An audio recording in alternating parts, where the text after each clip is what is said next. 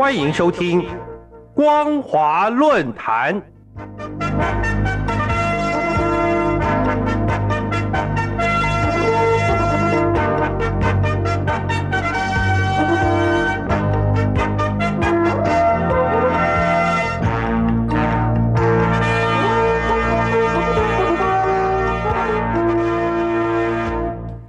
各位听众朋友，大家好，欢迎收听今天的光华论坛，我是兰玲。今天要谈论的主题是整治网络的中共已经走上与人民对立的道路。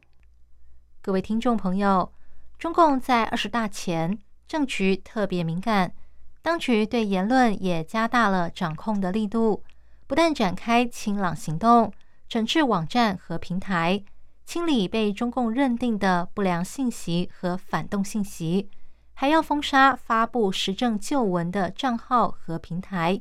这些迹象显示，在内外环境交逼下，中共对二十大是否能顺利举行，是越来越没有信心了。所谓的“清朗行动”，是中共网信办牵头的网络整治行动，打着整治网络暴力和色情的旗帜。从二零一六年开始，逐步将整治触手伸到网络各个领域平台，连动漫、短影片都不能幸免。为了确保习近平能够风光的三连任，整治行动也增加了多种做法。据人民网报道，中共中央网信办副主任、新闻发言人牛一斌在八月十九号说，自清朗系列专项行动展开以来，进行了三十多项专项整治，清理违法和不良讯息两百多亿条，账号将近十四亿个。在前一天，中央网信办副主任、国家网信办副主任盛荣华也在中宣部新闻发布会上透露，已经打击了十六家主要的直播和短影片平台，今年至今也清理了违规的短影片。两百三十五万多条，处置了违规主播以及短影片账号约二十二万多个。根据统计，网信办光是今年上半年就约谈了三千四百九十一家网络平台，其中两百八十三家被罚款，四百一十九家被暂停功能或更新，一百七十一款 App 被下架。网信办还会同电信主管部门，将一万两千两百多家平台关闭、取消许可或备案，包括今年七月被重罚八十点二六亿元的滴滴公司。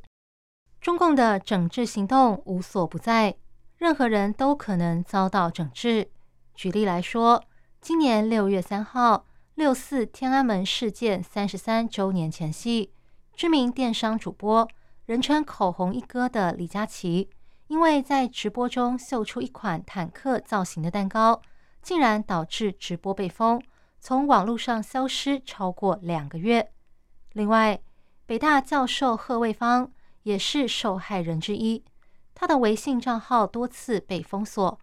为此，他写了一篇控诉腾讯公司肆意封号书，里面提到，自二零二一年十月。申请了第五个账号开始，我不在朋友圈以及群聊中谈论任何涉及时政的话题，有的只是远离现实的零碎话语。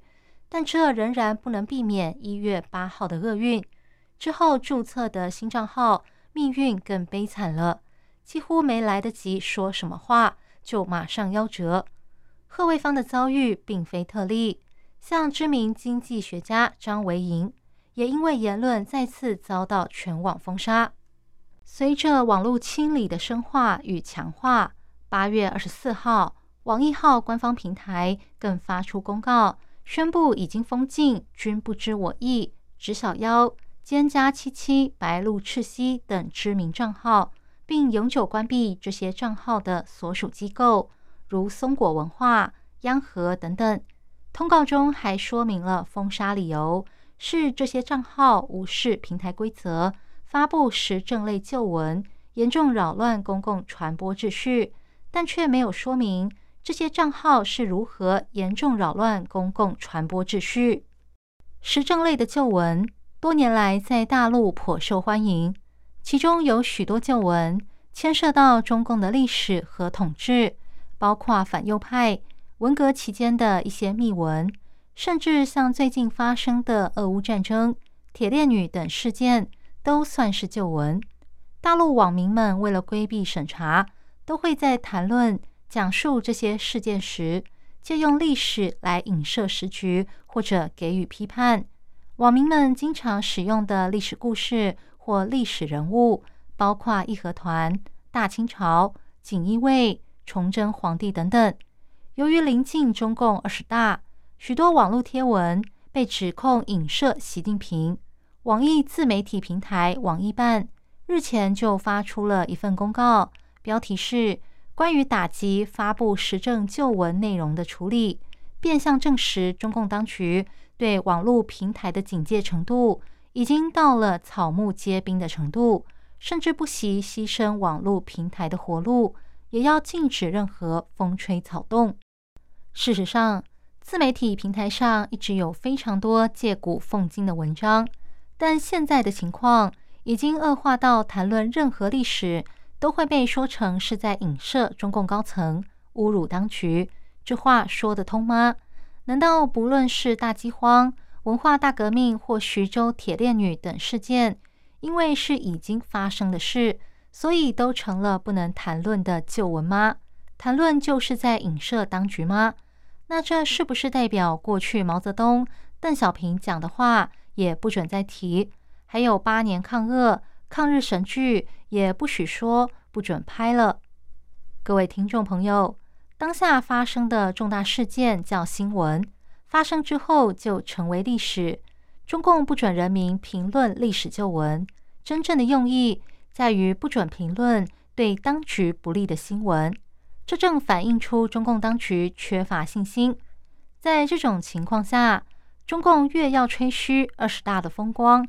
就会越加强对网络的打压监控。显然，中共已经决心要走上与人民对立的道路了。